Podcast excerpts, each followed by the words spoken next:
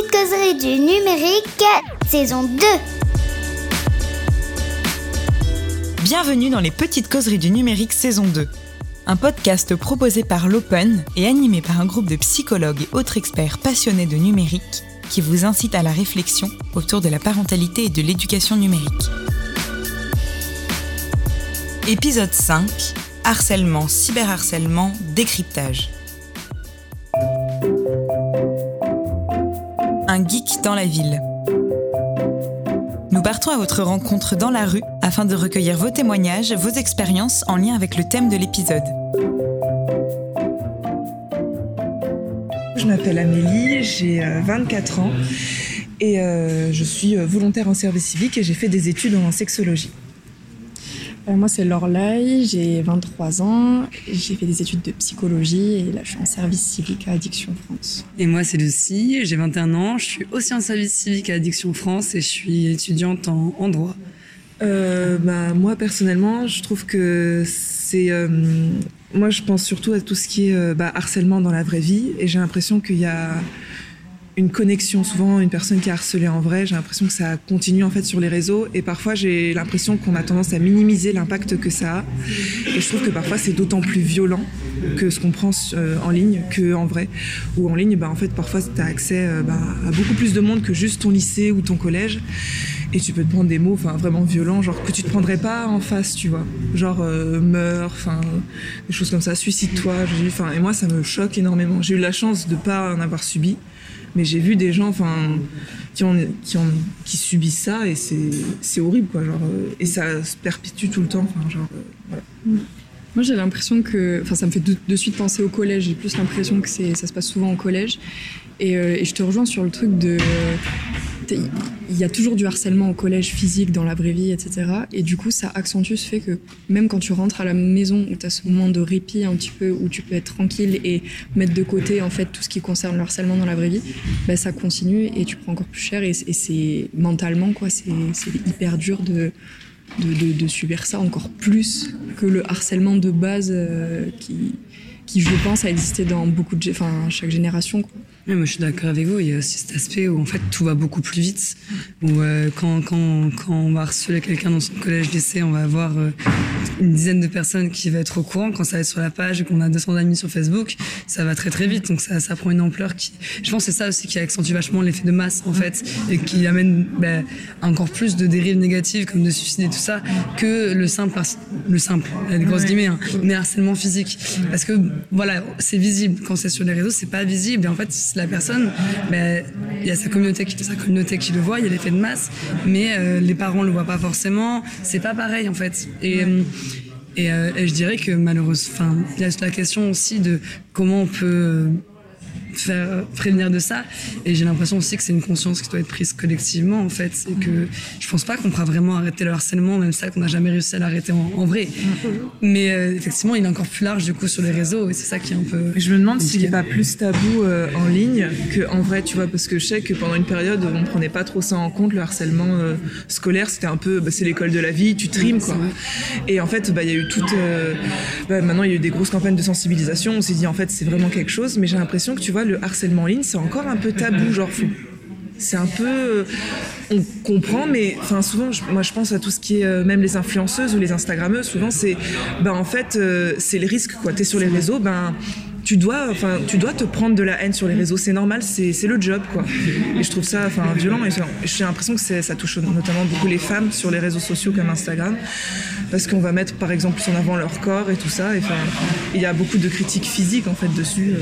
Il y a aussi tout le côté où, euh, en vrai, il y a, y a forcément des traces, que ce soit le harcèlement euh, psychologique ou le harcèlement physique. Mais sur Internet aussi, il y a des traces qui restent à vie de photos, parce que ça peut être des mots, mais ça peut être aussi des images, des trucs comme ça, que n'importe qui peut retrouver maintenant, et, euh, qui peuvent te, te pourrir la vie vraiment sur un, un temps infini, quoi, en fait.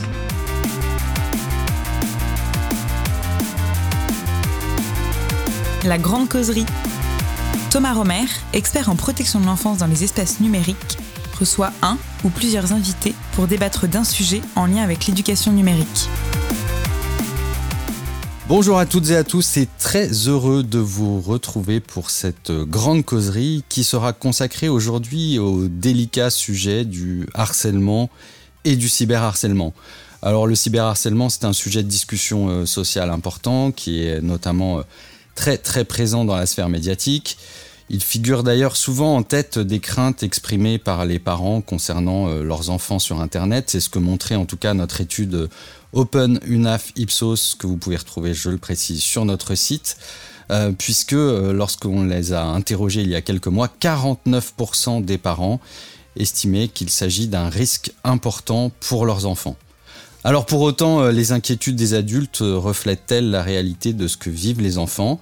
Même s'il est difficile de, de, nier que la proportion d'enfants touchés prend de l'ampleur, on ne peut que regretter l'absence d'études sérieuses sur le sujet et bien sûr, le souci, lorsque l'on manque de chiffres sur des phénomènes qui inquiètent, c'est que les interprétations euh, sont parfois très nombreuses et souvent inexactes.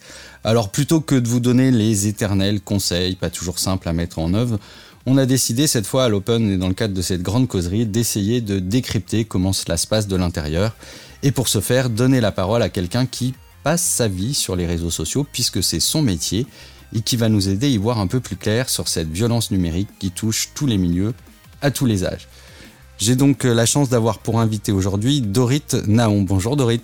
Salut Thomas, c'est un plaisir d'être avec toi pour euh, discuter de ce sujet tellement important. Merci beaucoup pour l'invitation. Eh bien, merci d'avoir répondu euh, présente.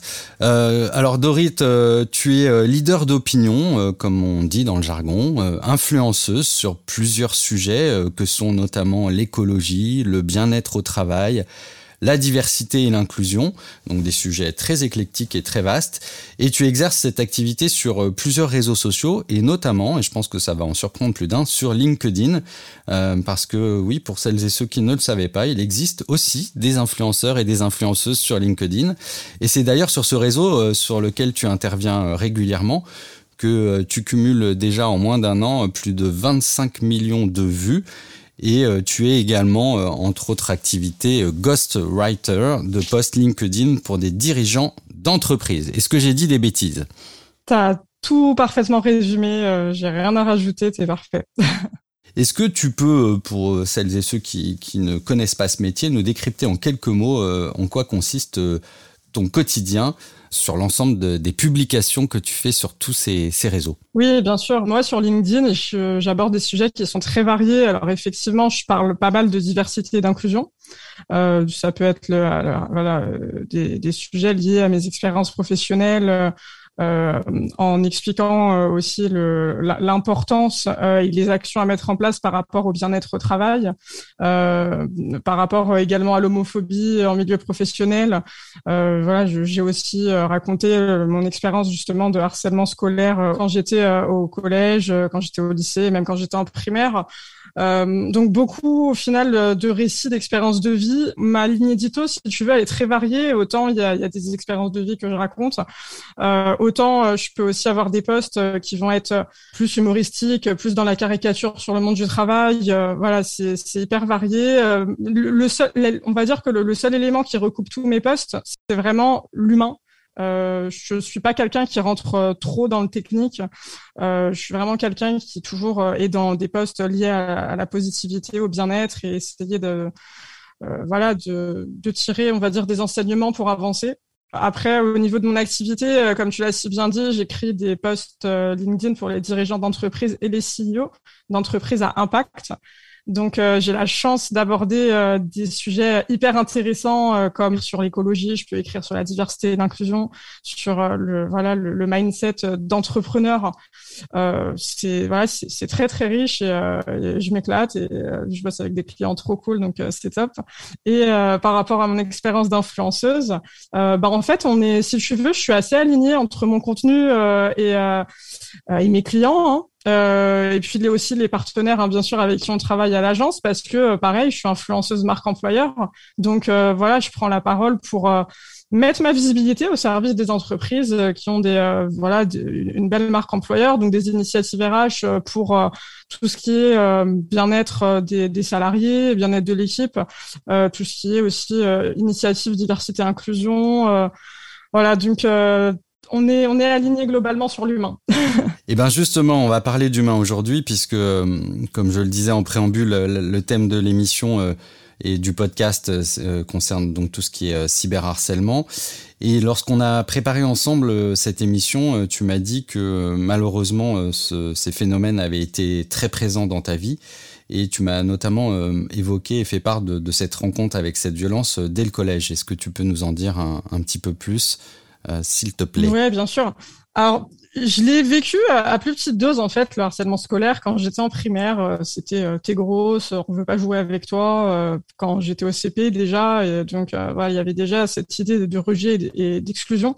Mais c'était beaucoup plus violent quand j'étais au collège parce que à partir de la quatrième, quand j'avais 13 ans, il y a vraiment eu une cassure et euh, il y avait un, jeune homme, euh, je n'ai pas de ses nouvelles euh, du coup depuis, mais ce qui s'est passé, c'est que il m'a persécuté pendant toute mon année de quatrième, notamment un événement en particulier qui m'a vraiment marqué et du coup c'est l'objet du post dont je te parlais que, que j'ai fait sur LinkedIn où il a organisé un, un concours de Miss Moche dans la classe et euh, en fait, il m'a, il m'a désigné Miss Moche, donc il a traversé euh, toute la classe pour me mettre la couronne euh, sur la tête.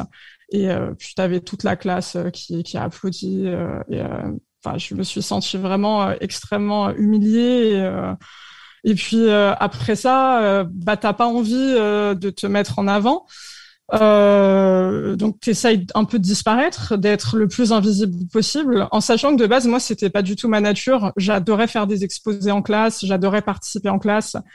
T'as tout de suite senti que ça avait un impact sur ton, ton comportement et comme le disent les spécialistes, un peu sur ton estime de toi-même. Tu t'es un peu retrouvé euh, euh, du coup dans une posture un peu de, de coquillage qui se referme. C'est exactement ça. Euh, bah, je voulais plus du tout qu'on me remarque, donc du coup, euh, je, je, rasais les murs. Euh. Je l'ai compris un peu tard que c'était dû à ça, mais ça a vraiment eu des répercussions par la suite dans ma vie professionnelle, parce que bah, cet événement-là, il m'a développé une phobie. qui fait qu'en fait, pendant très longtemps, pendant 15 ans, j'avais la phobie de parler dans un espace fermé devant des gens. Et euh, clairement, c'est le contexte de la salle de classe, du coup, euh, inconsciemment, qui, qui, me revient en tête mhm. dans cette situation-là. Et ce qui est fou, c'est que la même situation en extérieur, bah, j'avais pas de souci en fait, du tout. Je, je, pouvais même parler avec un micro devant plein de gens et tout. C'est vraiment le contexte. Euh, oui, il y avait cette symbolique de cet espace fermé dans lequel tu avais été humilié et que tu revivais à chaque fois que tu te retrouvais dans une situation physique un peu un peu équivalente.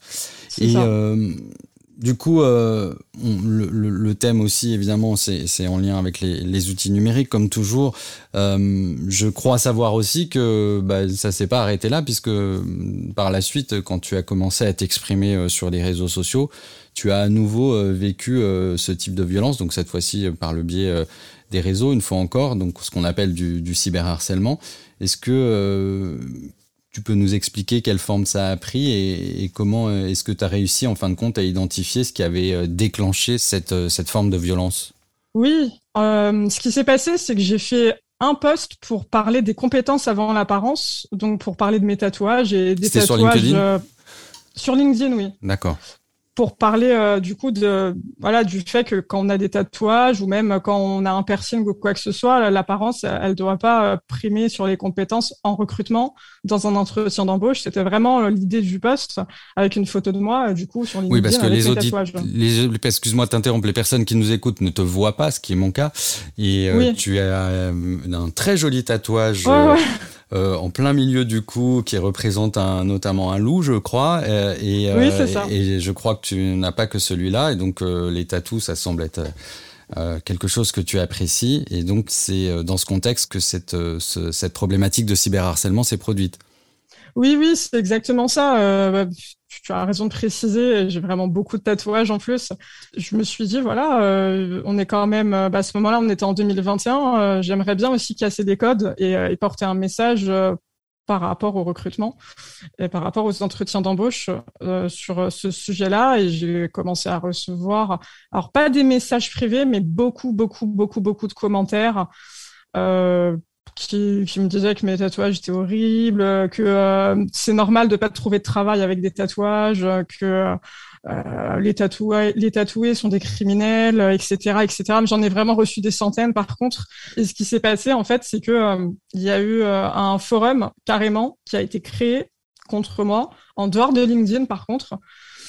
Et pour le coup, c'était pas lié au tatouage, c'était un, un, autre de mes posts qui a été pris en capture d'écran et qui a été mis sur le forum. Et en gros, il y a euh, quatre, cinq pages où euh, des gens que je ne connais pas, ou si ça se trouve que je connais, je sais pas, mais du coup, tu sais, c'est des pseudos qui du coup euh, disent que plein d'horreurs sur moi, des insultes, etc., des choses que voilà, je n'aimerais pas. C'est que du coup, c'était un peu violent parce que ça m'a refait un flashback de ce que j'ai vécu au collège et je savais pas trop comment réagir. Je t'avoue que J'en ai parlé à ma femme et euh, forcément, euh, elle me dit mais quitte ce réseau, euh, c'est pas possible. Il y a beaucoup de gens qui sont malveillants, qui t'en veulent. Ce qui est fou, en plus, c'est que et je pense que les personnes qui nous écoutent vont un peu tomber de leur chaise, c'est que sur LinkedIn, par essence même, on n'est pas censé être caché derrière un pseudo. C'est un réseau en plus professionnel. Donc prendre le, le risque de s'exprimer ainsi à travers des commentaires qui potentiellement sont assez accessibles au réseau des personnes qui les publient c'est quand même assez hallucinant. Bien sûr, oui, oui, mais là, on sort complètement euh, du, spectre professionnel, on est sur de la malveillance, et oui, c'est encore plus étonnant sur LinkedIn, mais la, réaction que tu as, euh, beaucoup de personnes l'ont, mais malheureusement, euh, oui, c'est ce qui s'est passé. Du coup, j'ai choisi de pas quitter LinkedIn et au contraire d'en faire une force parce que je sais que je suis très très très très très loin d'être la seule à vivre ce genre de situation, que ça soit euh, parmi les personnes visibles, donc les influenceurs, ou même euh, des personnes qui n'ont pas de visibilité. Le cyberharcèlement, c'est réel. Donc, euh, je me suis demandé comment justement je pouvais bah, être dans la démarche que j'ai sur LinkedIn, finalement, être un petit peu dans l'aide, dans dans l'accompagnement des personnes par rapport à mes expériences personnelles. Donc, bah, déjà, forcément, j'ai porté plainte pour cyberharcèlement. Ça, ça c'était obligatoire. Et j'ai fait plusieurs posts par rapport à ce cyberharcèlement-là. Euh, est-ce que ça t'a influencé dans, dans, ta posture par la suite ou euh, comment ça Est-ce que t'as parce que c'est voilà c'est très violent en plus pour toi comme tu le disais ça avait un phénomène un peu de, de récurrence euh, est-ce que tu as, tu as senti que ça t'a influencé dans ta manière de te positionner sur LinkedIn ou tu as réussi justement un peu à en faire abstraction et, dire, et à rentrer, comme tu venais de nous l'expliquer, un peu à te mettre dans une posture de résistance au contraire? Ça m'a mis dans une posture de résistance euh, et euh, j'en ai fait abstraction aussi, en fait, si tu veux. C'est-à-dire que j'ai vécu des choses compliquées dans ma vie quand même. Le, le harcèlement scolaire, quand on le vit, c'est terrible. 15 ans, c'est très long. Quand pendant 15 ans, tu as un poids et que tu vis avec, il faut une force morale incroyable, je pense, en toute humilité, pour arriver à trouver la solution de t'en détacher. Donc derrière, je, le chemin parcouru, il est trop important pour euh, pour se laisser démotiver par quelques personnes qui créent un forum contre toi. Donc non, je me suis pas laissé abattre du tout et et au contraire, euh, ça m'a même créé mon contenu. Hein. Comme je t'ai dit, euh, j'en ai fait des posts pour essayer de sensibiliser. Il y avait une partie. Euh, alors c'est ça aussi qui est intéressant à observer, c'est qu'il y avait une grosse partie des personnes qui effectivement me disaient mais, mais c'est inadmissible, c'est pas possible. Comment on peut s'en prendre à toi comme ça sur le net C'est pour rien en fait. Et il y avait une autre partie, et ça c'est hyper intéressant, qui disait en commentaire, bah, en même temps, c'est le jeu quand tu as de la visibilité. En gros, si tu te fais fracasser, c'est normal. C'est comme si tu signes un contrat tacitement en disant, euh, bah voilà, de toute façon, les gens auront le droit de se défouler sur toi. Euh, ça fait partie du truc. Sauf que, bah en fait, on est peut-être des personnes avec de la visibilité, mais on, est des humains, on a une histoire, et personne ne mérite ça. Et euh, sous prétexte, c'est pas sous prétexte qu'on est visible ou pas visible que ça, donne une raison justifiable et, acceptable de, de, subir un acharnement sur les réseaux. Et, euh, c'est assez, c'est assez fou parce que j'ai quand même eu quelques commentaires qui m'ont dit ça, qui m'ont dit bah ouais, bah t'es visible, c'est normal. Et est-ce que tu penses aujourd'hui que, que, que ce que tu as vécu, c'est aussi quelque part, parce que je suppose que euh, potentiellement tu as peut-être envie d'aller sur d'autres réseaux, et c'est quelque, est-ce que c'est quelque chose qui te, qui, te, qui te freine, qui au contraire te stimule, pour, parce que tu es présente sur LinkedIn, je crois aussi un peu sur Instagram, mais euh, est-ce que du coup ça, ça pourrait expliquer que par exemple, euh, t'es pas envie d'aller sur certains réseaux plutôt que d'autres ou euh, comment comment est-ce que tu as une, idée préconçue par rapport à, ces phénomènes en fonction des réseaux? Mmh, alors moi, je peux comprendre que ça fasse peur déjà d'aller sur certains réseaux plus que d'autres, parce que selon les réseaux, on s'expose plus. Mais euh, pour ma part, non, parce que euh, justement, j'ai ce parcours de vie qui fait qu'aujourd'hui, euh, je sais d'où je viens et je me suis tellement renforcée, j'ai tellement fait un travail sur moi-même justement pour arriver à, à m'accepter, à accepter mon passé, à aujourd'hui à être en paix sur moi-même que franchement, je suis imperméable aux critiques. Et c'est plus mes proches que ça atteint. Ma femme, elle prend ça beaucoup plus à cœur que moi, par exemple, mais aujourd'hui, je suis sur Insta j'ai une totale liberté de ton, autant que sur LinkedIn, qui pourtant est un réseau pro, j'ai une totale liberté de ton. Euh, je suis prête à tout type de commentaires, il n'y a, pas de problème.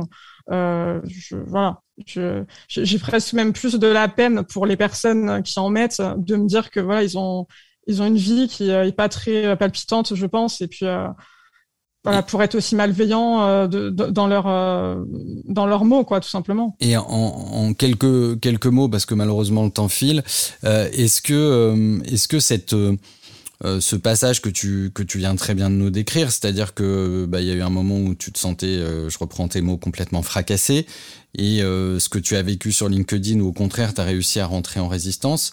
Comment expliques-tu ce, changement de, de positionnement? Qu'est-ce que tu as mis en place en fin de compte entre ces deux moments pour pouvoir euh, un petit peu être en mesure d'affronter et d'assumer cette posture? Bah En fait, par rapport aux réseaux sociaux, euh, j'ai un passif et euh, ça, je pense que ça m'a énormément aidé. C'est que quand j'avais 16 ans, j'ai été sur Skyrock. Je sais pas si tu as connu oui, euh, oui, les Skyblogs. Ouais, voilà, les Skyblogs. J'en ai eu trois et sur chacun, j'ai été élu Blogstar. C'est-à-dire que j'ai été euh, sur la page d'accueil de Skyrock pendant trois mois. Ça m'a donné énormément de visibilité. Donc j'ai eu énormément de personnes malveillantes aussi, ce qui va aussi malheureusement avec la visibilité. Pour le coup, là, j'étais pas préparée, donc ça a été très violent. Mais euh, voilà, ça a été mes armes pour encaisser ça, apprendre à le gérer, etc. Ce qui fait que sincèrement, quand je suis arrivée sur LinkedIn et que euh, j'ai eu euh, toute cette négativité en commentaire, etc., qui, rappelons-le quand même, c'est important, et quand même minime, euh, heureusement, par rapport à toute la bienveillance que les gens apportent, bah ça n'a pas été si violent que si euh, j'étais voilà, mmh. débarqué sur le réseau euh, comme ça, euh, sans expérience euh, avant par rapport aux réseaux sociaux. Donc finalement, j'avais déjà un entraînement qui fait que j'étais préparée, quoi. Tu avais un entraînement et puis tu as dû voilà ça cet entraînement t'a permis je suis je suis certain de, de, regagner un peu de confiance en toi et, et, et d'avoir de travailler justement cette fameuse estime de soi qui est nécessaire euh, de surveiller, notamment quand on est parent et qu'on a des, enfants et des adolescents, pour être un petit peu en mode veille euh, et vigilance. Euh, non pas qu'il faut s'inquiéter de manière euh, outrancière, mais néanmoins être vigilant à ça, parce que ce sont souvent des, signaux intéressants à, analyser et pouvoir recevoir pour ouvrir potentiellement un espace de discussion. Et justement, alors bon, je pense que grâce à ton témoignage, pas mal de personnes ont appris que lorsqu'on, même lorsqu'on l'on connaît et maîtrise les réseaux sociaux, on n'est pas à l'abri de cette violence. Est-ce que c'est un sujet dont vous discutez entre influenceurs et, euh, est-ce que tu, que penses-tu au, final de ce qui est mis en place aujourd'hui euh, euh pour lutter euh, contre ce fléau en France? Et là, je pense évidemment notamment aux plus jeunes qui sont par essence même encore plus fragiles. Oui, alors déjà entre influenceurs, on en discute. J'en discute avec certains parce que, bah voilà, la, visibilité encore une fois attire euh, attire de la malveillance. Euh, moi, je pense que aujourd'hui, il y a des choses euh, beaucoup plus strictes à mettre en place parce que c'est quand même un fléau qui détruit des vies. Là, on, on, peut rester bloqué forcément sur les influenceurs, mais voilà, moi j'ai vu qu'il y a quelques jours, il y a une, une influenceuse japonaise qui s'est suicidée elle a fait une émission télé et, euh, et voilà, euh, quand elle en est sortie, elle s'est pris des, rafales de haine sur les réseaux et voilà, elle s'est suicidée. Et, des cas comme ça, il y en a, il y en a des tas. Euh, là, on peut parler de 2021, mais je t'apprends rien. Il y a eu 20 enfants qui se sont suicidés à cause à cause du harcèlement scolaire et du cyberharcèlement parce que malheureusement c'est lié. Euh, c'est très très lié. Euh, ils quittent l'école, ils ont tous Instagram malheureusement à 12-13 ans et euh, le, harcèlement est vite arrivé. Donc, alors forcément, moi, c'est toujours le même discours que je vais tenir. Ça passe par la prévention, ça passe par la sensibilisation un maximum possible dans les écoles. il faut aller chercher les jeunes. Oui, mais ça fait longtemps que ça existe et, on, pourtant, en 10 ans, il n'y en a jamais eu autant. Est-ce qu'on est, est, qu'on est si bon que ça en France? Pas tant que ça. Vraiment pas tant que ça. Euh, tu vois, ben, moi j'ai un petit échantillon quand même dans mon cercle euh, de, parents euh, à avec qui j'en parle pour voir justement si leurs enfants ont déjà eu des interventions dans leur école. Il n'y en a pas eu.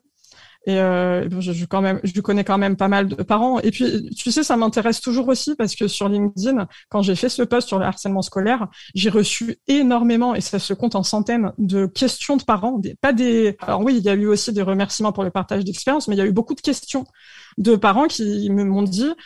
Euh, mais du coup, votre post m'a fait peur parce que du coup, comment je peux savoir moi si mon enfant est en détresse? J'ai pas envie de passer à côté de cette situation-là. C'est quoi les signes? Alors du coup, j'en discute avec eux et je leur posais souvent cette question qui moi m'intéresse beaucoup. C'est mais est-ce que vous savez si votre enfant a déjà eu des interventions à l'école? Pour en discuter justement pour euh, pour lui expliquer ce que c'est. Hmm. J'ai franchement sur les centaines de messages que j'ai eu, j'ai dû avoir deux parents qui m'ont dit oui, vraiment. Donc on est bien bien bien en retard quand même. Oui, je pense qu'on peut, enfin en tout cas c'est l'avis qu'on partage à l'Open, à savoir euh, qu'on peut un petit peu faire mieux et notamment euh, malheureusement dans l'actualité euh, le procès Mila est un triste exemple d'un échec, n'ayons pas peur des mots, de, de, de, cette prévention et surtout de la prise en charge des victimes. Moi ce que j'aimerais quand même rappeler pour conclure sur une note positive, c'est que souvent, en effet, les questions qui nous sont posées euh, euh, sur ces signes, euh, bah, les signes sont difficilement repérables puisqu'ils s'apparentent souvent aussi à ce que traverse tout adolescent en construction et on sait que c'est une période pas simple. Mais le petit message que j'aimerais quand même passer de, manière positive, c'est il faut, il est impératif que de pouvoir permettre la libération de la parole quand ça se produit et pour ce faire, ça nécessite que les adultes se montre disponible et que les enfants puissent sentir que cet espace d'échange est possible en cas de souci. C'est pas être à tout surveiller, à tout fliquer parce que ça sert à rien. En revanche, se montrer disponible, savoir qu'on peut être là pour eux en cas de souci, c'est déjà énorme et ça renforce l'estime de soi. Je suis absolument d'accord avec toi. C'est euh, une question de confiance à 10 000% euh, Il faut que l'enfant il se sente en environnement euh, propice. Et ça passe par le, cadre familial, ça passe aussi énormément par l'école. Euh, tout simplement, la bienveillance a de grands pouvoirs. Exactement. Eh ben écoute, je te propose parce que le temps a filé très très vite, que ce soit un mot positif euh, euh, de, fin de cette grande causerie. Un très grand merci Dorit d'avoir accepté notre invitation pour parler de ce sujet compliqué. Euh, je rappelle que tu es présente euh, sur euh, LinkedIn et sur Instagram et que toutes celles et ceux qui souhaitent te suivre peuvent aller s'abonner à ta page LinkedIn. Et je te dis j'espère à très bientôt et encore merci pour ce témoignage. Les actus. Arnaud Silla et Marion Azaperi, psychologues cliniciens vous partagent leur top 5 des actualités fun et sérieuses du numérique. Salut Arnaud, t'as entendu le thème de l'émission? Pour l'épisode 5, c'est le harcèlement en ligne. Alors va falloir choisir de quoi on va parler. Oula, c'est pas les sujets qui manquent. Ouais, c'est clair, va falloir faire du tri. Oui, harcèlement sur les réseaux sociaux, harcèlement dans les jeux vidéo, sur YouTube, euh, l'actualité elle est vraiment dense sur ce thème. T'as pensé à quelque chose en particulier? Bah, j'ai réfléchi. Euh, récemment, il y a eu pas mal de bruit autour d'une youtubeuse qui a été agressée en ligne et qui s'est suicidée. Mais sur ce sujet, souvent il est difficile de savoir ce qui est lié au harcèlement ou à d'autres difficultés, donc non, ça sera pas dans mes tops. Oui, c'est sûr, ça mérite de complexifier un petit peu les choses pour ne pas faire euh, trop vite des liens de causalité. Le numérique, ça n'explique pas tout. Alors j'avais pensé à autre chose. Est-ce que t'as entendu parler de la fameuse affaire Colanta? Euh, l'histoire du steak caché mais quel lien avec le harcèlement? Alors oui, c'est assez fou car en fait on se rend compte avec cette histoire que le harcèlement touche un peu tout le monde et pas seulement les ados. Et même les adultes seraient plus violents dans cette pratique que les plus jeunes. C'est vrai que c'est pas forcément ce qu'on s'imagine. Donc en fait, le harcèlement a touché les aventuriers de Colanta. ok, Denis. Allez, un peu de sérieux, Arnaud, j'ai dit. En fait, il y a eu à plusieurs reprises du harcèlement en ligne vis-à-vis d'aventuriers de cette émission. Euh, on est d'accord qu'il s'agit bien d'une émission qui est un jeu télévisé? Oui, c'est ça. Précisément, si je reprends les derniers faits, lors de la dernière saison, la star de Colanta, Teura, a été éliminée suite à une histoire de triche. Il s'était fait livrer de la nourriture, le fameux steak frites, sur l'île, ce qui est bien sûr contraire aux règles du jeu, tu l'imagines. La prod a donc décidé de lui faire quitter le jeu. Et c'est à partir de là qu'il y a eu un déclenchement de haine sur les réseaux. Mais pourquoi? En fait, certains autres aventuriers ont été suspectés d'avoir dénoncé Théoura et sont devenus la cible d'insultes et de menaces de mort sur les réseaux. Ça a été loin, puisque trois aventuriers, Kumba, Christelle et Régis, ont décidé de porter plainte pour harcèlement en ligne. Bon réflexe. Oui, en effet, c'est important de savoir que tout harcèlement en ligne, c'est-à-dire une répétition de propos ou d'images de haine, de menaces ou de propos dégradants, tout cela est passible de poursuites, d'amendes, voire d'emprisonnement selon les circonstances. Même chez les mineurs? Oui, oui, un adolescent harceleur sera également sanctionné, évidemment dans une moindre mesure qu'un adulte, comme dans tout le droit pénal. Ok, c'est effectivement bon à savoir. Donc quand il y a harcèlement en ligne, ça veut dire capture d'écran et direction la gendarmerie. Ouais, voilà. Et puis ce qui est important aussi, c'est le soutien apporté. D'une part par l'entourage, comme là où par exemple Denis Brognard, en tant que producteur, s'est positionné sur les réseaux sociaux en postant Aucun événement lié à ce jeu ne donne le droit à l'envoi d'injures, de menaces ou de messages haineux. Puis bien sûr, le soutien par une aide psychologique est parfois aussi nécessaire pour se sortir de ces conflits. Merci Marion pour ces précieux conseils. Bon, on tient un truc pour notre euh, top là, je pense qu'il y a vraiment quelque chose.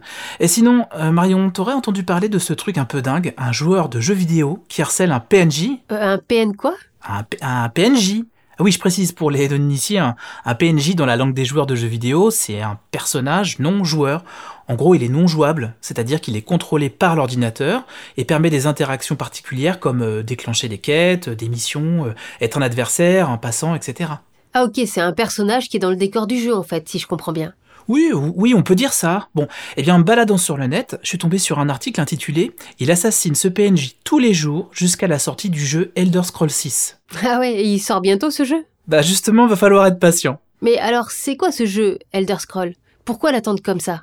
Alors, Elder Scrolls, c'est un peu le jeu dit en monde ouvert où on peut se balader un peu partout, faire un peu ce qu'on veut dans une ambiance héroïque fantasy en tant que chasseur de dragons. C'est tellement de souvenirs pour moi. Et disons qu'une sixième version est plus ou moins annoncée en développement pour 2023. En tout cas, elle est très attendue par les fans. Ah oui, j'imagine. Un peu comme les fans de Star Wars qui attendent la sortie du dernier film, ou comme on attend toutes les séries qu'on regarde sur les plateformes. Voilà. Donc euh, c'est l'un de ces fans qui attire notre attention. Ce joueur a décidé d'assassiner un PNJ nommé Nazim, lequel est particulièrement réputé comme étant arrogant, condescendant et, et- et insupportable pour son attitude dans le jeu. Le tout en le diffusant sur sa chaîne YouTube. Passez-vous souvent dans le quartier des nuées? Oh, mais qu'est-ce que je raconte? Bien sûr que non. Oula, c'est particulier, non? Chaque jour, il va jouer et il s'en prend à ce PNJ, il se filme, il recommence le lendemain, etc.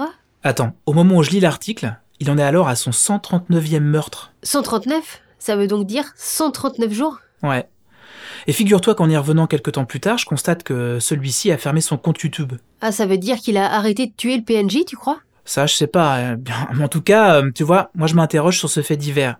Je sais pas ce que t'en penses, mais cet acte, euh, sa répétition, sa légitimation, quand bien même il s'agit d'un PNJ, eh bien je me demande ce qu'il recouvre. Ok, je te suis.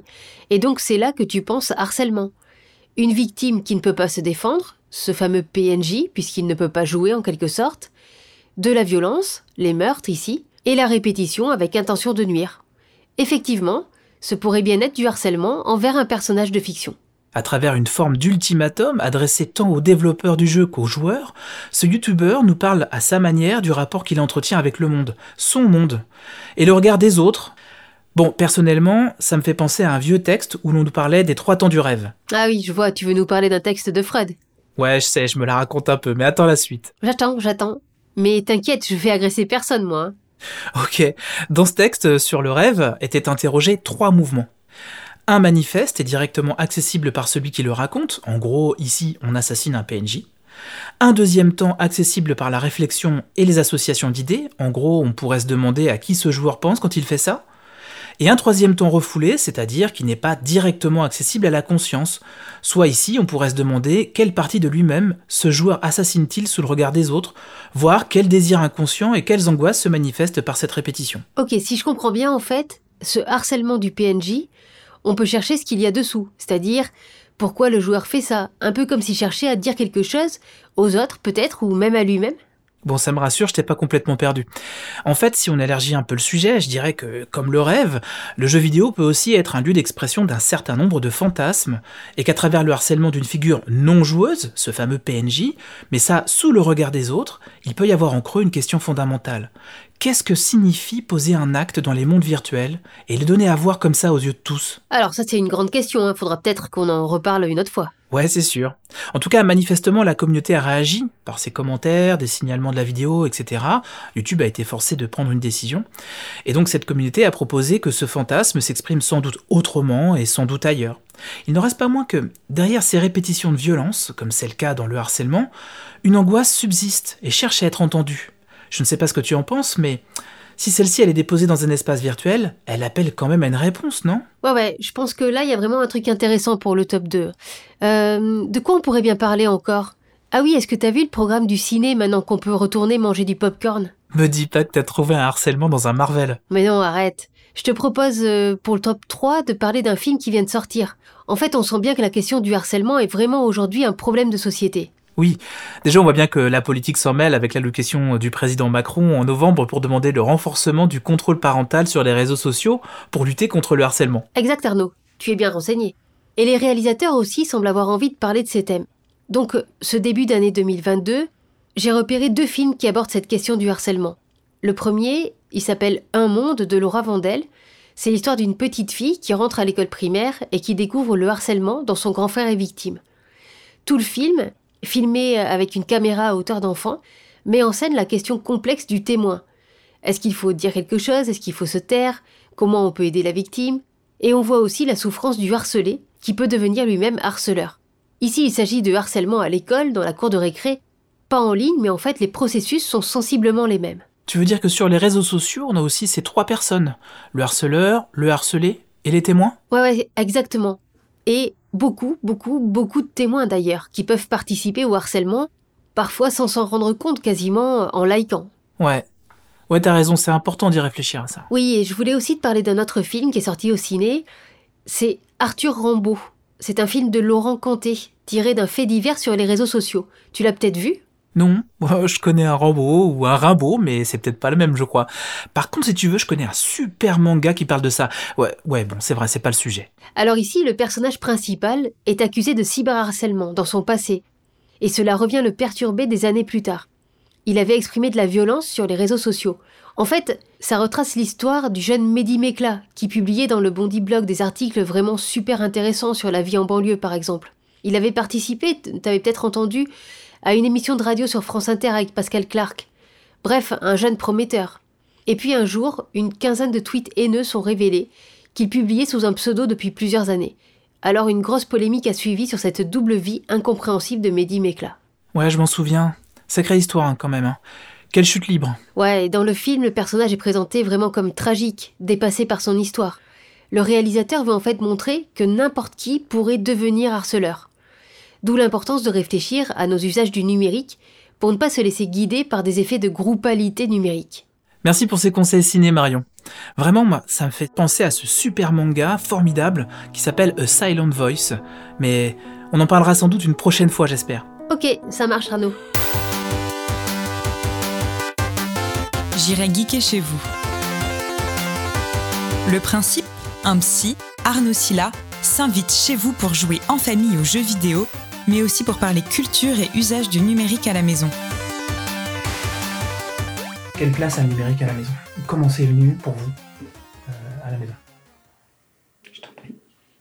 Bah, moi j'ai j'ai commencé à, être sur les écrans un peu. À quel âge? J'ai commencé Vers 10 euh, ans, un truc comme ça. J'ai commencé à jouer aux jeux vidéo sur l'ordi du bureau. Et après, euh, tout de suite, j'ai, j'ai adoré. Et C'était quoi le premier jeu auquel tu as joué? C'était des trucs euh, nuls, genre des jeux en ligne gratuits euh, sur Internet, comme ça. Ça existe encore? Oui, je pense. Et tout de suite, à Noël, en, je sais pas, je devais être en CM2, un truc comme ça. C'est quand tu rentres en 6 J'ai eu ma PS4 et tout de suite, je lâchais plus. Alors, il faut quand même expliquer la négociation de la PS4. Parce que moi, je voulais pas l'acheter au début. Et tu te souviens ce que tu as fait pour l'avoir Hmm. Ah oui, c'est moi qui ai acheté ma PS4. Genre, J'ai vendu tous mes jeux, enfin tous mes Playmobil, pour acheter cette PS4. Et du coup, euh, après, j'ai j'ai pu lâcher. C'est pas anodin ça, te débarrasser de tout tes Playmobil, c'était un cap quoi. Ouais, mais j'étais j'étais quand même grand, enfin je jouais plus. Et j'en avais pour, euh, pour pas mal. J'avais 15 caisses. Il en reste un peu. Hmm.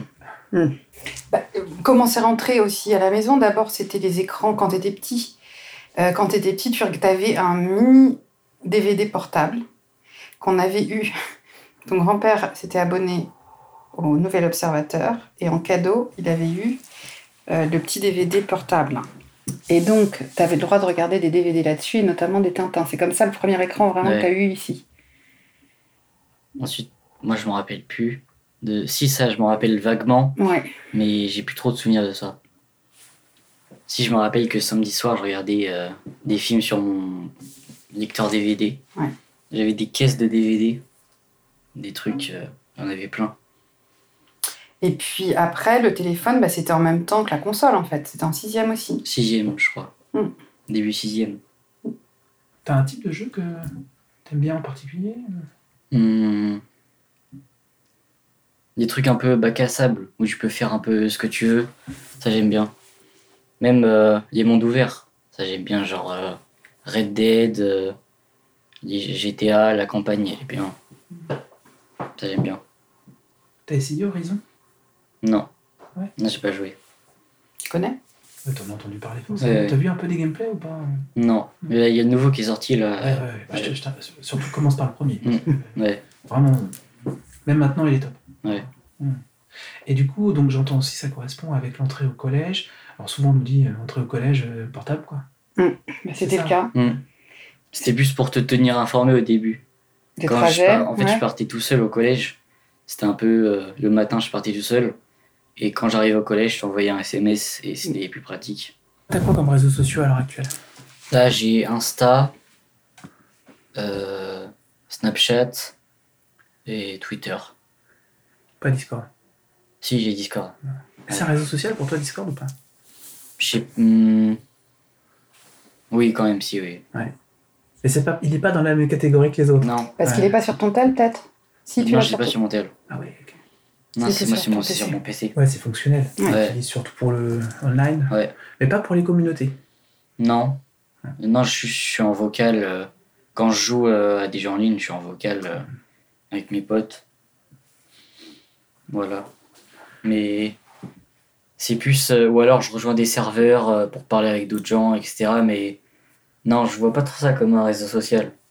Juste, c'est plus. je joue ça avec euh, ma, ma communauté et, et pas des gens extérieurs.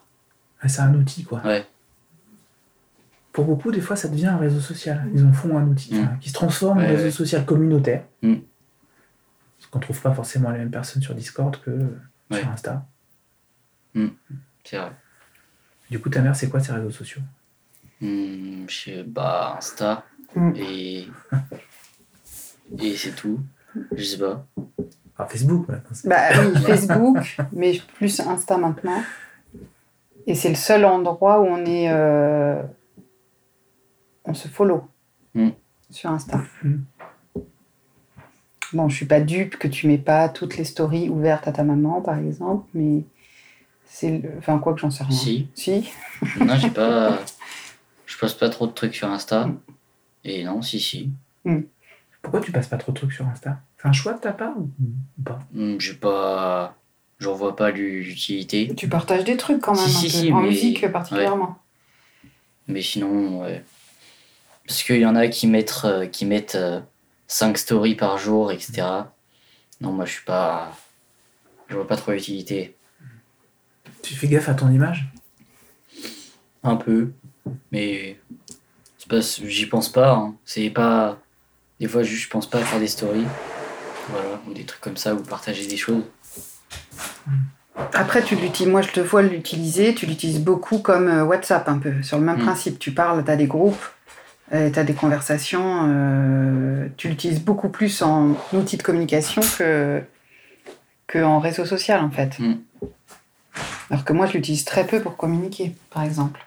Moi, j'utilise pour communiquer avec toi quand j'arrive pas à te contacter sur, par un autre Ouais, biais. Est-ce que toi, dans les, réseaux, euh, pour ce qui te concerne ou pour ton entourage, tu as déjà entendu parler du harcèlement en ligne? Hmm, moi, dans mon entourage, je connais personne euh, qui se fait harceler euh, sur Internet. Mais oui, j'ai déjà entendu parler de ça. Mais moi, personnellement, ça m'est jamais arrivé. Et je connais, je connais personne à qui, qui c'est arrivé. Je sais que c'est là, mais j'ai, j'ai personne, euh, personne même dans mon, mon collège. euh, je pense pas que des gens se fassent euh, harceler dans mon collège. Ben, moi, je pense que si. Moi, je pense que si. Sur un- une population d'adolescents dans un collège comme le tien, il y a forcément des gens qui sont victimes de quelque chose. Mais toi, tu n'arrives pas à entendre ça, que c'est possible. Bah si, mais juste que j'ai pas, j'ai pas ça dans mon entourage. euh, et je vois pas ça. Et des harceleurs. Non, c'est ça que je dis. J'ai pas. Mais est-ce que toi, tu as un avis, c'est-à-dire, je te dirais, sur le, le mot, du coup, parce que toi, tu dis, bah, c'est pas ta réalité, en fait. Euh, T'as pas l'impression que c'est un mot qui appartient à certains adultes, le harcèlement? Si moi, je te dis, par exemple, des trolls, Hmm. est-ce que toi, tu as déjà eu, genre, affaire à des trolls, mais tu sais, qui ont été un peu trop loin quoi? Bah, pas dans mon entourage, mais sur Twitter, ça, ça existe. Ah, Voilà, tu te, tu le représentes.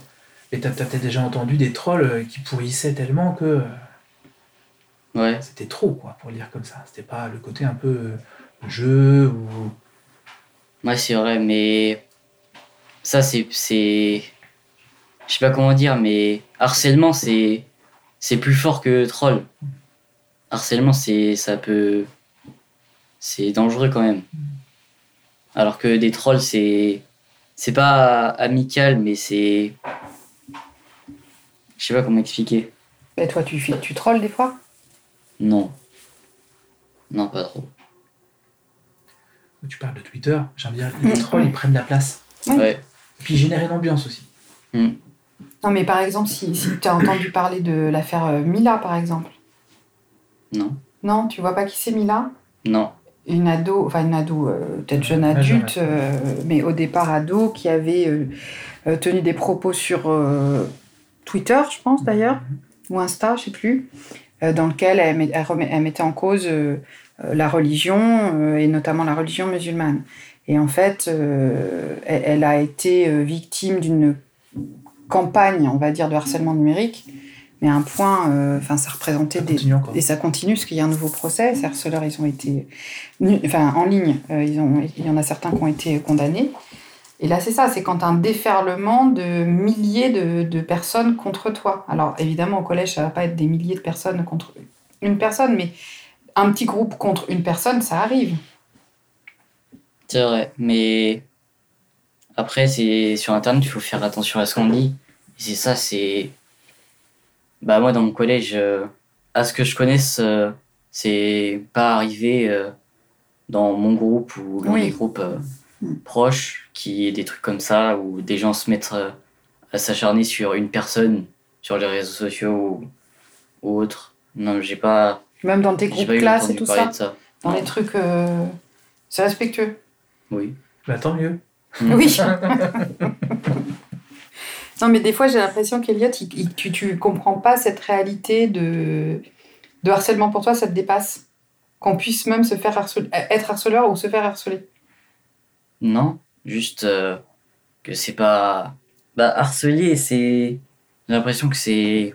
Comme je dis tout à l'heure, c'est un grand mot. C'est genre. euh, ça peut être tout ou rien. Parce que. Il y a des gens qui se font harceler, mais c'est. euh, dans les jeunes, dans le langage des jeunes, harceler, ça, ça se dit pas trop. C'est. Bah, il y a des gens qui se moquent d'autres gens, mais. Ils vont le prendre mal, ils vont se sentir harcelés, mais. Mais parfois, les moqueries, elles sont, elles sont terribles aussi. C'est ça qui est compliqué. C'est que toi aussi, tu es peut-être dans un groupe de copains où ça vanne quand même beaucoup. Mhm. Alors, c'est pas du harcèlement, on est bien d'accord, hein, ça n'a rien à voir. Mais vous, vous avez l'habitude, entre vous, déjà, de vous parler sur un ton quand même euh, particulier. Oui. Et si on lisait froidement vos conversations, je pense qu'on pourrait se dire, oh là là, ça va loin quand même, certaines fois. Bah oui, mais c'est comme on dit, c'est entre nous. Donc il n'y a rien. Mais c'est vrai que si quelqu'un euh, qui. C'est vrai que si on pouvait parler comme ça à quelqu'un que, qui n'est pas notre ami, ça pourrait mal partir, mais vu que c'est entre nous, ça va, enfin, il n'y a pas d'harcèlement.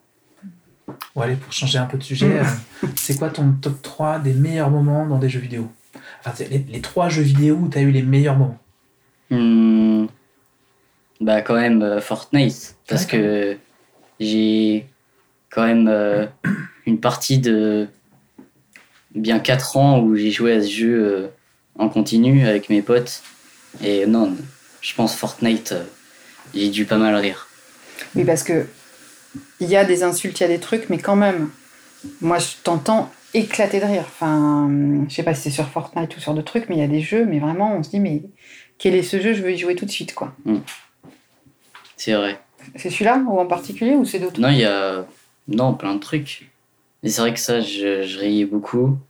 Après euh, comme j'ai dit tout à l'heure Red Dead Redemption ça la campagne elle est elle est vraiment incroyable.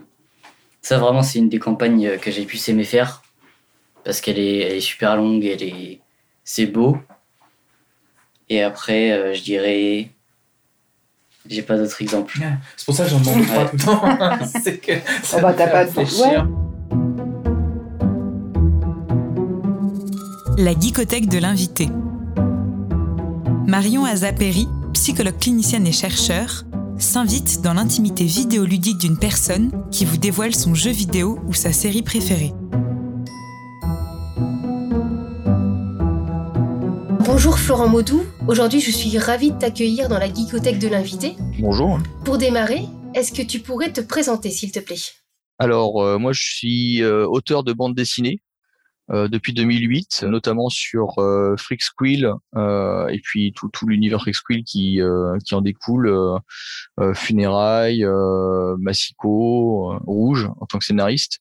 Donc, un peu plus de 15 albums aujourd'hui. Et puis, je participe aussi en tant qu'artiste au, au label 619, qui est un, une sorte de mouvement artistique euh, euh, qui, qui prend comme base la bande dessinée et qui se décline aussi en, euh, en plein de produits euh, pop culture quoi. Finalement, cette BD, on pourrait la conseiller à des parents d'adolescents pour euh, discuter avec eux sur euh, leur avenir ou sur leurs études. Oui, on, on peut parce que effectivement il y a une, il y a une dimension euh, intergénérationnelle euh, parce que c'est des, références, c'est plutôt les miennes en réalité, donc euh, plutôt quadragénaire. Mais pour autant, ça parle aux jeunes, ça parle aux, jeunes générations et à, cette perte de repères dans le dans le cursus scolaire qui peut être très très déstabilisant, très euh, confusionnant dans la multitude des options qui sont euh, offertes aux enfants. Et donc ça parle de, ce, de cette perte de, de repères et de, ce, de, de cette recherche de soi-même aussi. Parce qu'en fait c'est une école de super-héros, mais avant tout ces jeunes qui entrent dans l'école euh, veulent devenir les héros de leur propre histoire. Mhm. Et alors, tu disais tout à l'heure que hum, avec le label euh, 619, tu étais justement très imprégné de pop culture. Qu'est-ce qui t'inspire euh, dans la, la fabrication, la conception euh, de ces bandes dessinées? Ce qui m'inspire, c'est un peu tout, c'est-à-dire euh, effectivement la, la pop culture, c'est vraiment un élément qui euh, dans lequel j'ai baigné euh, étant gamin et que, que je garde aujourd'hui euh, comme culture personnelle, c'est-à-dire que j'axe beaucoup effectivement mon ma- mes recherches culturelles autour de la pop culture et que ce soit euh, même la, aujourd'hui je fais de la, la reconstitution historique mais euh, pour autant, cette reconstitution historique, elle se fait par ma construction de petit garçon qui fantasmait sur le super-héros, le chevalier, euh, l'armure. Donc euh, aujourd'hui, on trouve aussi beaucoup de ces éléments dans, dans, mon- dans, mon- dans mon œuvre. Après ça, quand je parle de super-héros, j'ai j'ai pas une consommation euh, non plus euh, assidue de, de, de tout ce qui se fait en ce moment chez, euh, chez Marvel et, euh, et DC Comics. J'aurais plutôt une, une préférence pour euh, pour des trucs que je lisais quand j'étais gosse, comme euh, enfin quand j'étais euh, ado, comme euh, Akira, euh, Nausicaa. Donc, dans ta geekothèque, il y a des comics, il y a des mangas. Et est-ce qu'il y a des séries vidéo? Alors des séries vidéo, euh, c'est plus difficile de parler de séries vidéo dans une discothèque maintenant parce que euh, moi je suis un vieux et j'aime bien euh, avoir des trucs matériaux sous mes sous mes doigts. Mhm. Donc euh, donc on va plutôt- ouais je pourrais parler des séries que, que j'ai vues dernièrement, euh, mais de manière euh, en fait je les ai plus en DVD quoi grosso modo. Ouais. Alors, en ce moment avec ma compagne on, on- on regarde beaucoup de, de séries coréennes. Mhm. Là où les Japonais se sont entre guillemets spécialisés sur les animés, le- la production de, de dessins animés, les Coréens, eux, se sont complètement lâchés sur euh, la, la production de, de, de séries euh, au format assez agréable. C'est-à-dire qu'il c'est pas des, des saisons à rallonge. Souvent, il y a le format, c'est une saison. Euh, par exemple, euh, Kingdom, une série coréenne qui parle de zombies à l'époque Joseon. C'est une époque médiévale pour la Corée, ça correspond grosso modo à, à la Renaissance, un truc comme ça. Oui. Pour eux, c'est une époque qui est très, qui est très décrite. La Corée du Sud, c'est un pays qui cherche à se créer une histoire aujourd'hui. Enfin, c'est comme ça que je le, je le perçois à travers les séries. Et alors, est-ce qu'on pourrait bientôt euh, voir sur une plateforme euh, Freak Squill euh, repris en série ta bande dessinée? Alors, euh, Freak Squill en série, bah, pourquoi pas? Après ça, moi, je suis, je suis ouvert à ça.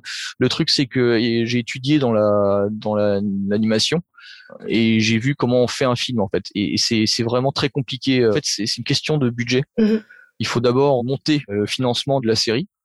Et ensuite, une fois que vous avez ce budget, il y a un autre phénomène qui est très compliqué à mettre en place, c'est tous les partenaires. Aujourd'hui, il y a un gros partenaire qui est Netflix, hein, il y a aussi Amazon.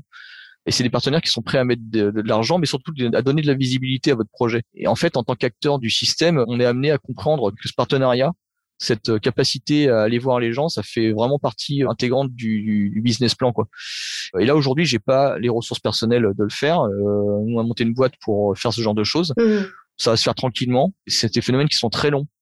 Ça se compte en dizaines d'années. Hein. Donc Freak Squill, Funérailles, euh, peut-être, euh, pourquoi pas. Aujourd'hui, je sais que Netflix, les Américains ont, ont les yeux tournés vers les, les, les petits créateurs Ouais. parce que euh, ils cherchent beaucoup à renouveler leur catalogue. Ils ont désespérément besoin de, créativité. Hein. C'est et, et de légitimité aussi parce que vous voyez, parce qu'on peut voir aujourd'hui, c'est une gro- grosse remise en question des, des, des grosses boîtes qui produisent de l'entertainment à, à grosse échelle. Par exemple, Mhm. la dernière série Boba Fett, bah, elle était attendue et en même temps elle est très critiquée et puis finalement tout le monde préfère le Mandalorien. Enfin, c'est c'est très compliqué. Netflix, les grosses majors américaines ont du mal à, à saisir parce qu'en fait, quand ils arrivent au succès, ils sont déjà plus vieux que le- leur public. Euh, donc ils ont, euh, ils sont obligés de faire appel à, des, à du sang neuf pour comprendre euh, les nouvelles tendances. Et c'est pour ça que les, il y a plein de jeunes réalisateurs qui, euh, qui viennent du, des réalisatrices aussi, qui viennent des petits films, qui font des films dans leur coin et qui d'un coup se retrouvent à, à faire un long métrage Marvel.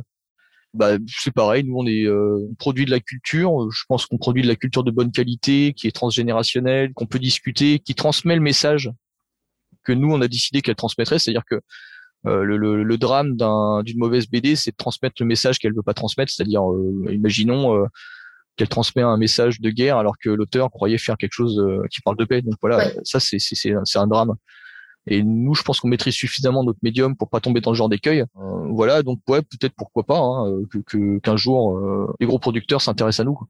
Tu es donc en tant qu'auteur de bande dessinée, repéré dans une maison d'édition, un label, etc. Donc avec une visibilité aussi en tant que personne publique sur les réseaux. Euh, donc tu as des, une page hein, à ton nom et Oui, puis ouais. euh, sur cette page où tu peux présenter justement euh, bah, les projets, les, les bandes dessinées, ceux des autres personnes avec qui tu travailles, etc. Et il y a pas mal d'abonnés, il y a pas mal de personnes qui, qui like, qui suivent euh, ces pages-là et ton profil. Et aujourd'hui, dans notre épisode, on parle de la question du harcèlement qui euh, malheureusement en ligne euh, existe, hein, comme on en retrouve dans la, dans la vie quotidienne. Mm. Est-ce que euh, tu as déjà été confronté de ta place euh, d'auteur de bande dessinée à du harcèlement ou à voir euh, un potentiel harcèlement chez les personnes qui euh, se regroupent dans une communauté autour de toi ou, ou des autres collègues de bande dessinée Ah oui, oui, bah ça, on, on y est confronté euh, régulièrement, voire quotidiennement. Les réseaux sociaux, c'est c'est une c'est une euh, vitrine presque de, de- de- du harcèlement. Le plus simple, c'est d'ignorer euh, le harceleur, le, le- troll, celui qui va venir pour euh, essayer d'attirer le regard vers lui, de, de, de contrôler la conversation. En fait, ce- ce- ces personnages-là ont besoin d'être observés. Mais ce qui est plus compliqué, effectivement, pour, pour nous, c'est euh, d'être confronté à ce qu'on pourrait appeler la cancel culture, c'est-à-dire le besoin euh, de groupes de venir disqualifier euh, le travail de, de certaines personnes. Quoi. Et moi, j'ai de la chance, énormément de chance, hein, je touche du bois. J'ai une communauté euh, fantastique avec des lecteurs qui sont vraiment très euh, bienveillants, extrêmement bienveillants. Voilà, j'ai cette chance, mais euh, c'est pas évident parce que dès que tu touches à un sujet euh, un peu délicat, des gens vont remettre en question ton travail et c'est un peu normal. c'est un peu normal de d'être critiqué. Ça, c'est tout à fait dans l'ordre des choses. Hein, mais aujourd'hui, il y a énormément de, ça c'est une culture adolescente hein, malheureusement. Il y, a, il y a, énormément de, de, de, jeunes qui, euh, on va dire, attaquent avant d'être attaqués. C'est un peu l'idée quoi. Et ça, j'ai pu effectivement l'expérimenter, mais que ce soit dans, sur les réseaux sociaux ou dans la vraie vie, hein, euh, d'être confronté à, mhm. à, des jeunes qui sont euh, extrêmement agressifs, extrêmement violents dans leur manière d'être, parce que ils ont la terreur d'être violentés. Mhm. Je crois que là, effectivement, les réseaux sociaux, c'est bien une vitrine pour le, le, complexe de supériorité, c'est-à-dire euh, montrer qu'on est, qu'on connaît, montrer qu'on sait, montrer qu'on qu'on est, on est en avance sur les autres, pour cacher le fait qu'en fait, on n'est pas sûr de soi, quoi. Cette euh, crainte qu'il peut y avoir justement d'être sur les réseaux avec tout ce que ça peut entraîner, jamais ça ne t'a incité à te dire euh, je quitte les réseaux sociaux. Non, non, du tout. Alors ça, ça je, ne saurais pas te dire pourquoi. Comme je te dis, je suis je suis quadragénaire, donc euh, j'ai, j'ai, je me suis construit en dehors de ça. Quand j'ai vu les réseaux arriver, j'ai, euh, j'ai fait mes armes euh, sur des forums. Mhm. L'avantage des forums, c'est que les, les, tous les textes restent. enfin, en tout cas, restaient sur le forum sur lequel je participais. Et, du coup, ça m'a permis de, de, me construire ma rhétorique, de faire attention à la sémantique, au sens des phrases, à l'écriture, à, à, la construction aussi des idées pour que les gens qui vous lisent comprennent ce que ce que vous lisez, ce que vous écrivez tout simplement. Hein. Du coup non, j'ai pas peur de, de j'ai pas peur de comment ça évolue. Je vois effectivement qu'il y a beaucoup de malentendus qui se qui se créent à cause du format, à cause de euh, Twitter est un format par exemple où il y a les gens échangent avec des phrases très courtes. Mm-hmm. Du coup, ça rend une construction euh, rhétorique assez euh, assez basique. Et quand je parle de cancel culture, c'est tout simplement les, les gens vont beaucoup plus vite vers euh, des, des, des, procédés de disqualification très simples en disant, enfin voilà, on parle du point Godwin, euh, ça arrivait déjà avant, aujourd'hui ça arrive de plus en plus vite, c'est-à-dire qu'on euh, tout d'un coup on est suppôt de Satan ou ou un nazi en quelques en quelques mots quoi, en quelques mots échangés, parce que c'est plus simple. Et en fait c'est, je pense qu'il faut justement il faut pas se laisser impressionner par cette violence. Et voilà, on va en revenir à Vinland Saga. Mm-hmm. c'est que voilà, on est dans un monde de violence, mais au-delà de cette violence qui existe euh, sur les champs de bataille, il y a toute une vie qui peut se faire ailleurs. Et c'est à nous de, cultiver ce. Oui, de l'imaginer. Oui, de l'imaginer. Florent Maudou, merci beaucoup pour ces échanges. Merci Marion. Euh, on est vraiment ravis de t'avoir accueilli aujourd'hui dans la Geekothèque. Et puis on va vite se précipiter euh, sur TBD, sur Freak Squill ou Funérailles. Merci jeu vidéo en 180 secondes. Retrouvez Bruno Berthier et Antoine Barcy, deux psychologues cliniciens, qui relèvent le défi de vous faire découvrir et de décrypter un jeu vidéo en 180 secondes.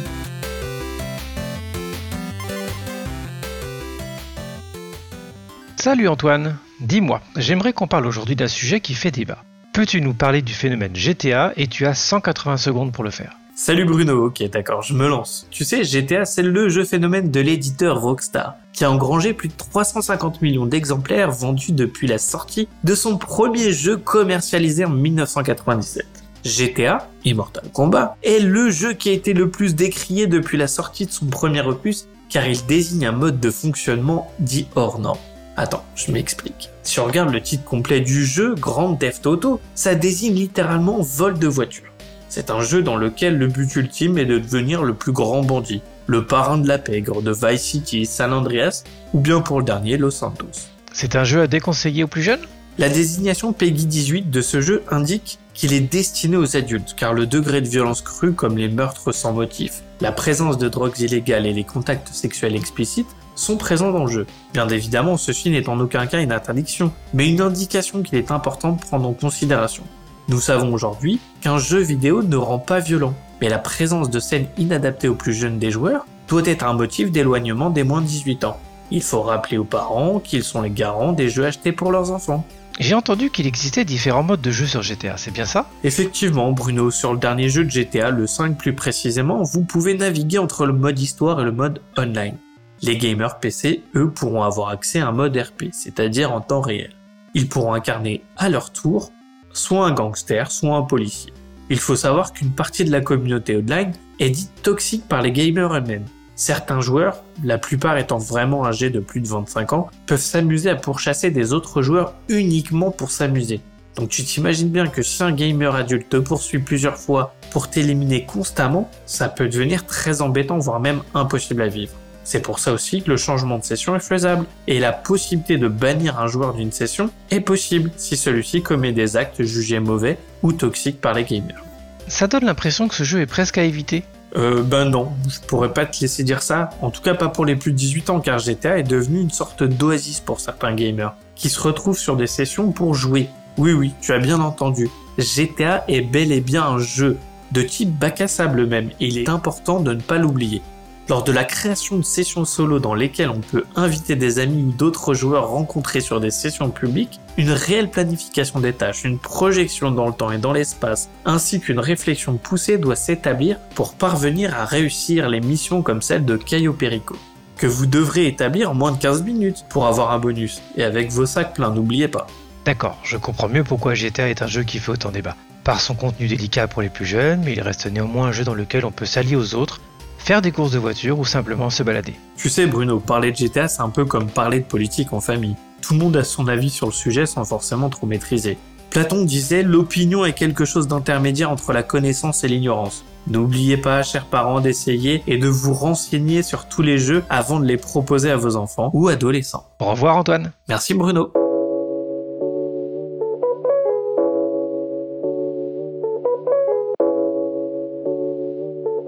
FAQ des parents. Milan Hung, psychologue clinicien, répond à vos questions en vous apportant des clés pour mieux comprendre le numérique.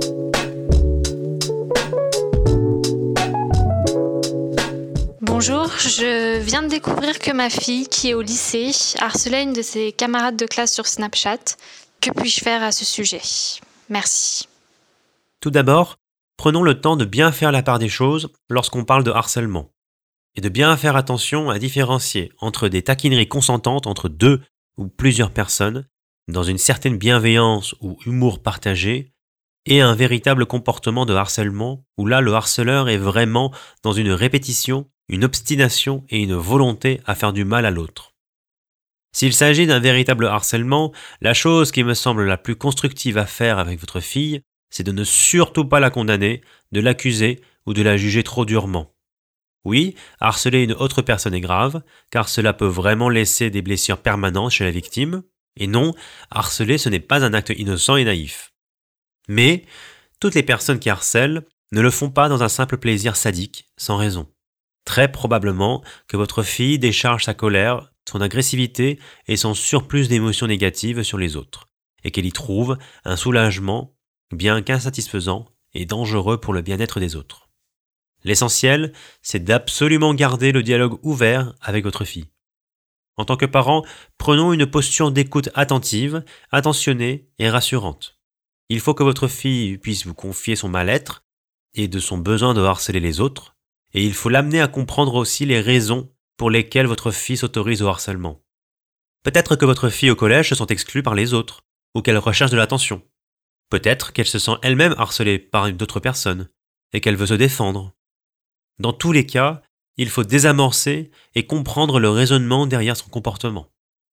Souvent, le harcèlement se fait en groupe, et par souci chez les ados de rester socialement en lien avec le groupe, ils se retrouvent à adhérer à des comportements dangereux et inacceptables.